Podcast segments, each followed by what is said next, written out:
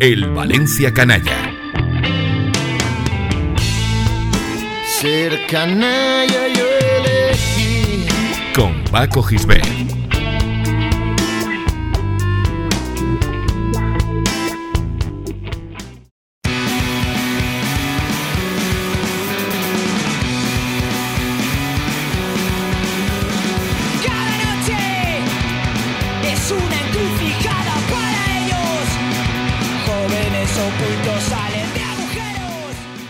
La historia de un club de fútbol la escriben todos, sus aficionados, sus directivos y sus futbolistas.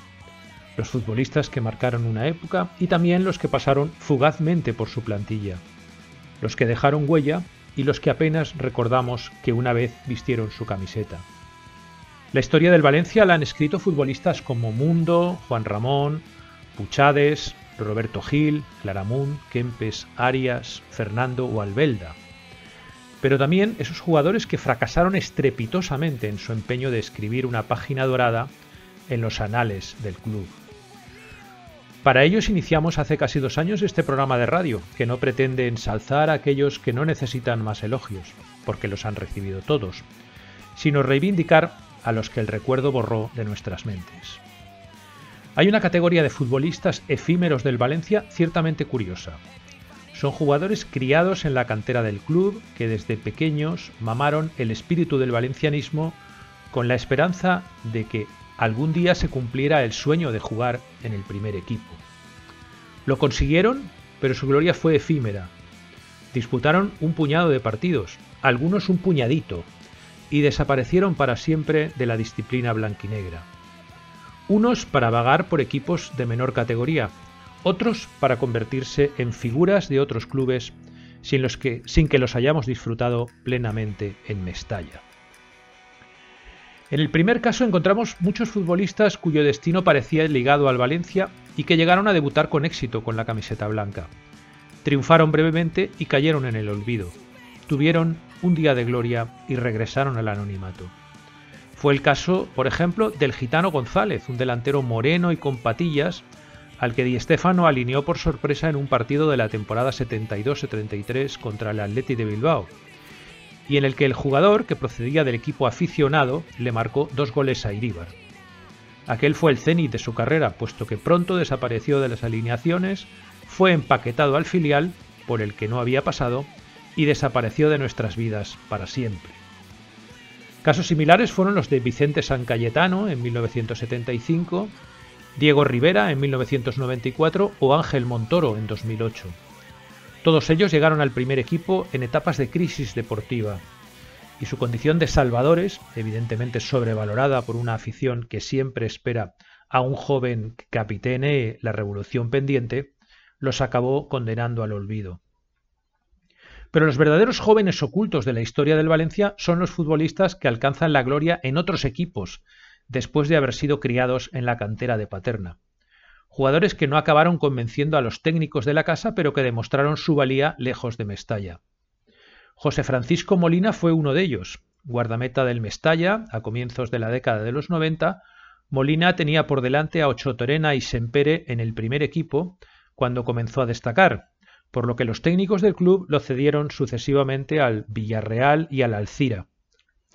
A la vuelta, y en vista de que no lograba hacerse un hueco en la primera plantilla, fue traspasado al Albacete, donde comenzó una brillante carrera que lo llevó a ser internacional, en donde por cierto jugó un partido como futbolista de campo, y a conseguir dos copas, una liga y un trofeo Zamora, antes de que acabara su trayectoria en el Levante. Pero curiosamente nunca llegó a jugar en el Valencia. Yo solo pido pausa y tú me das ojos de huracán.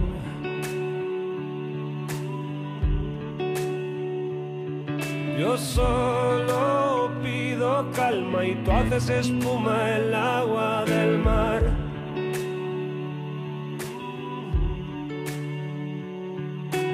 Solo pido silencio y gritas que no digo la verdad.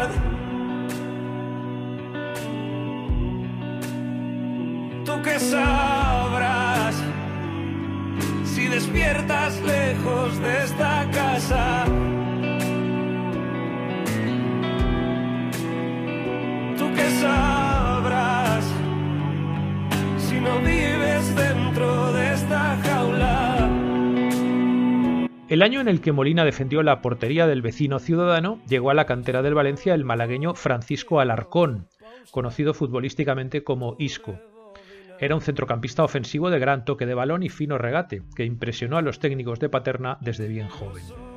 Tres años más tarde, en 2009, Isco debutó en el Valencia B, donde formó una explosiva dupla con Paco Alcácer, con el que conseguiría el ascenso a Segunda B.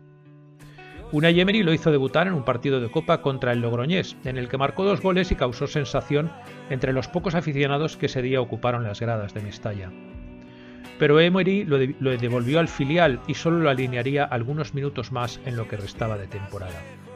El técnico vasco opinaba que Isco, con cierta tendencia al sobrepeso, estaba gordo y no acababa de verlo en el primer equipo, por lo que al acabar la temporada 2010-2011, Isco se marchó al Málaga tras pagar su cláusula de rescisión, unos miserables 7 millones de euros.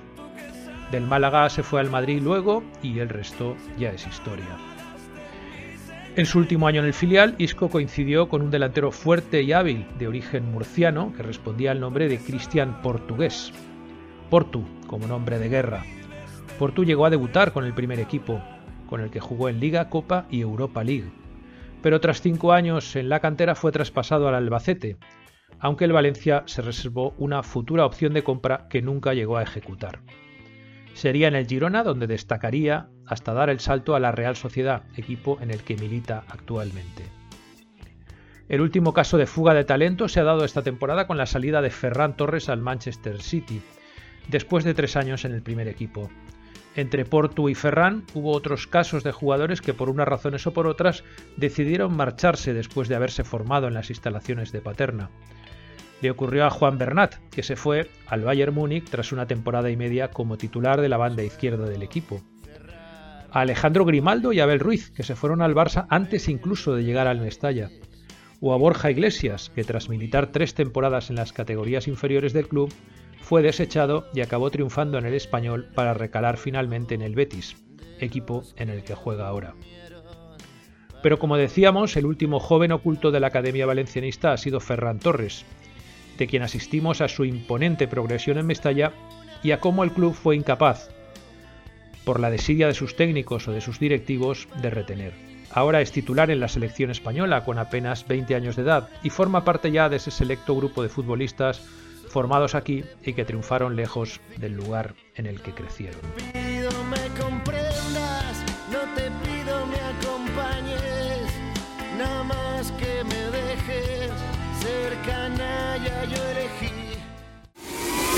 Información y entretenimiento. Plaza Radio.